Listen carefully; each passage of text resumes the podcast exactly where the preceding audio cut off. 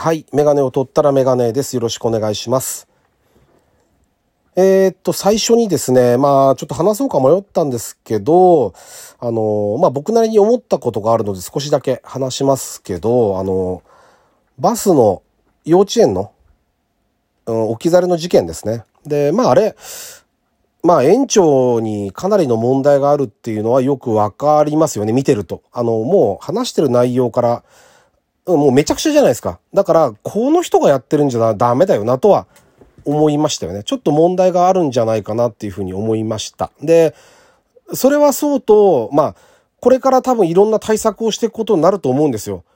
そういう人だから、たまにしか乗らなか、乗らないから、で、いつも任せてる、その、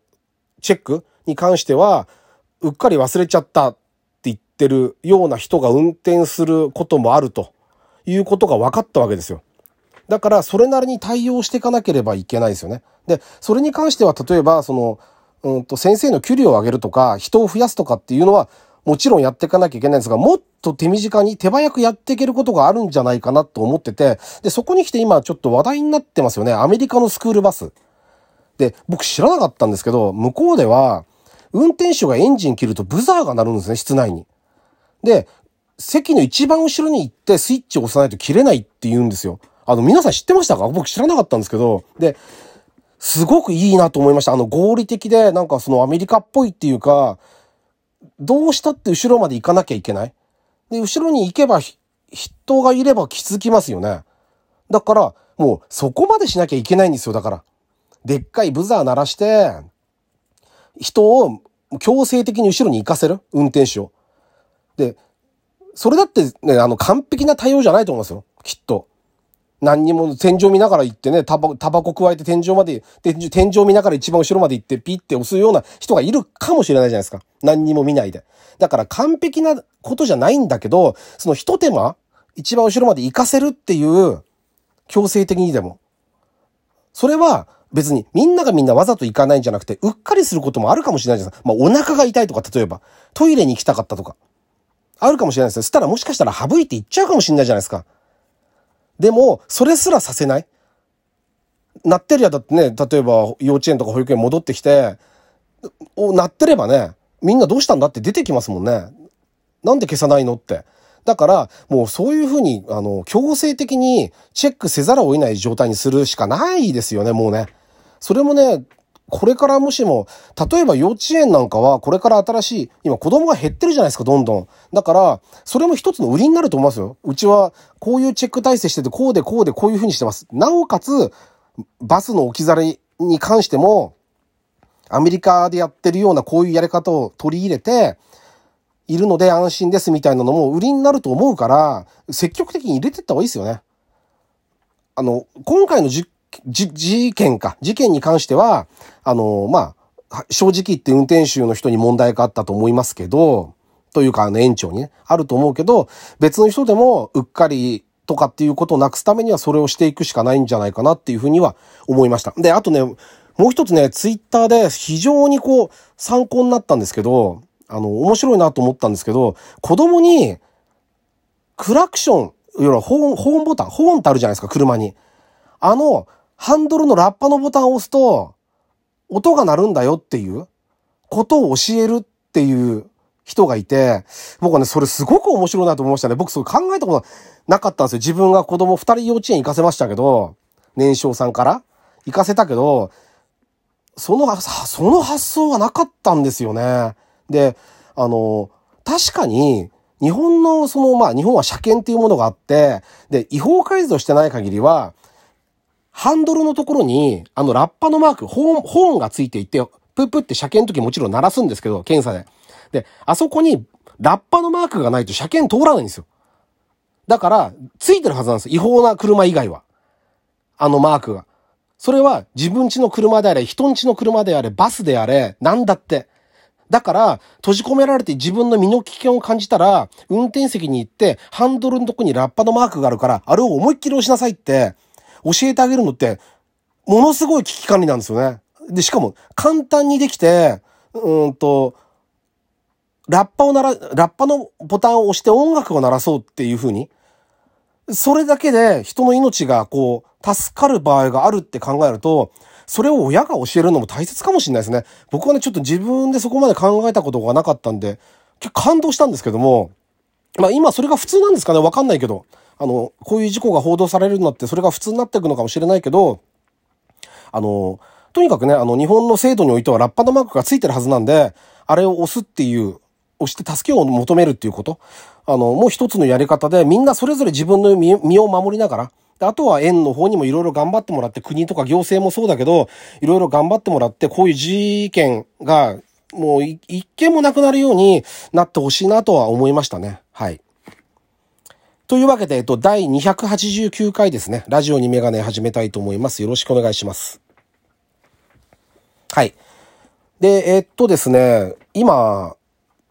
あの、新車が買えない問題って出てるじゃないですか。で、あっちこっち聞きませんか？結構ね、今ね、売ってないんですよ、車が。まあ、半導体の影響みたいですけど、新車が入らないって言ってて、で、あの例えばトヨタなんかだとハイブリッド系がまず最初に受注が停止になって、とかっていう話をちょっと聞きましたよね。要は出せなくなっちゃって、まあ、あれぐらい大きな会社だから、車売れるはず、数も半端じゃないと思うんで、そういうことになってるのかもしれないですけど、なかなか車が買えないと。だから、それこそあの、ランドクルーザーが4年待ちとかって言ってんじゃないですか。だあれも、本当にやっぱ2年から4年だって言われてるみたいで、で、僕が通ってる美容師さん、美容室の、あの、美容師さんは、この話知ってないと思うんですけど、あの、ハリアーを買うって言ってて、で、今の車から乗り換え、まあトヨタからトヨタの乗り換えだったんですけど、あのー、結局注文しても来ないっつうんですよね。年単位で。だから、でも注文しとかないと、もう、あの何、途中でマイナーチェンジとかしちゃうんですよね、もう。だから、そういうのもしちゃったりして仕様が変わったり、値段が変わっちゃうかもしれないんだけど、フルモデルはまた別なんでしょうけど、マイナーチェンジだと変わっちゃうんだけど、だけど、注文だけは入れと入れといてくださいって言われるみたいなんですよね。で、そのマイナーチェンジ後の微調整は、装備とか値段の微調整は最後にするから、とりあえず注文だけ入れといてもらわないと車が届かないと。で、そう、車検が来ちゃうんですね、その前に。まあ乗用車と2年に1回じゃないですか。だから車検が来ちゃうっていうと、その車検代を持ってくれたりとか、各ディーラー、まあメーカーも含めて、各ディーラーでいろんなことをやってるみたいですね。かなり。だから、あのー、乗り換えたい時に乗り換えられない。で、中古車も今上がってんですよ、相場が。まあ、あの、一部の旧車とか、あの、スポーツカーは、あれはちょっと、あ、異常なバブルみたいな状態になってるんで、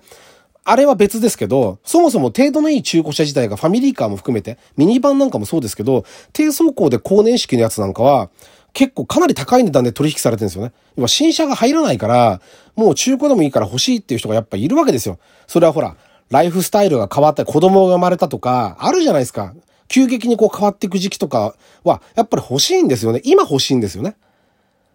ね、それこそあの自分家で、まあ、例えば幼稚園の送迎をうちで、し、えっと、通勤で仕事行く前にやってきたいから、もう一回り大きい車が欲しいとか、あと、自分の親が病院通うのにとか、いろんな事情があって今欲しいっていう人が買えない状態なんで、その中古車の相場すら動いてしまうっていうことらしいんですけど、あのー、だから僕なんかは結構、今新車で買ってもうね、11年とか乗って、調子いいからまだ全然、ちゃんとメンテしながらですけど、メンテナンスしながら乗ってますけど、あの、急に壊れたら困るなと思いますよね。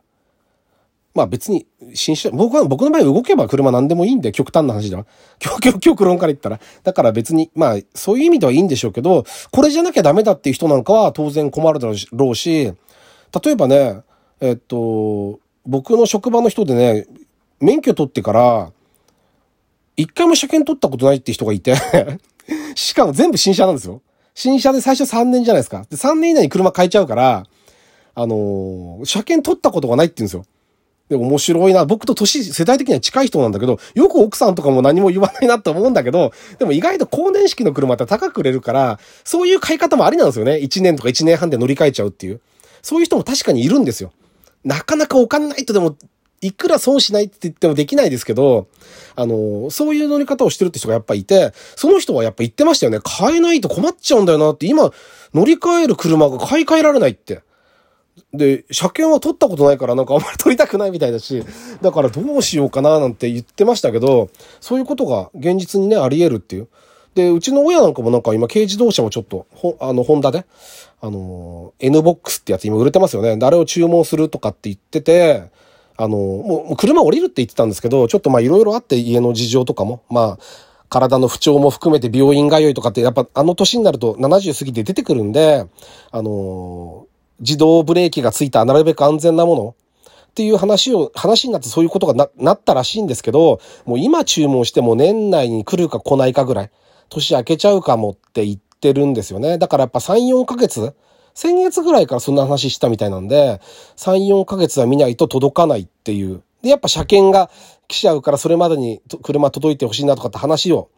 してましたけど、だから今考えてる人はちょっとよくディーラーとかにも相談して新車で買うんだったら、まあ中古車だったら巡り合わせなんで、で、高くてもいいって言うんだったらいいものもあるだろうし、あの、いろんな条件が考えられるんですけど、新車っていうのはもう、新車なんであくまで。だから多分、ね、ほとんどの人は、民間の工場で車買って、新車買っても、その、それはディーラーから降ろした車だから、基本的にディーラーは通ってるんですよね。だからやっぱりディーラーに行ってまずは相談してみるのがいいのかなと思いますよね。まあ、信頼できるあの街の自動車屋さんがいるならそこに相談すれば、その人がプロの目線で、視点であっちこっち動き回ってくれるだろうし、融通聞く、まあ営業さんとかいろんなこと知ってるから、あの、そういう人に相談するのもありですけど、ちょっと考えておいた方がいいかもしれないですね。ここ1、2年で買い替えるつもりの人は、あの、先に手を打った方がいいのかもしれないなっていうふうに思いました。はい。まあ、僕はあまりその、買い替えること今考えてないんで、お気楽ですけどね、大変だなっていう感じで、外から見てます。はい。というわけで、メガネを取ったらメガネでした。ありがとうございました。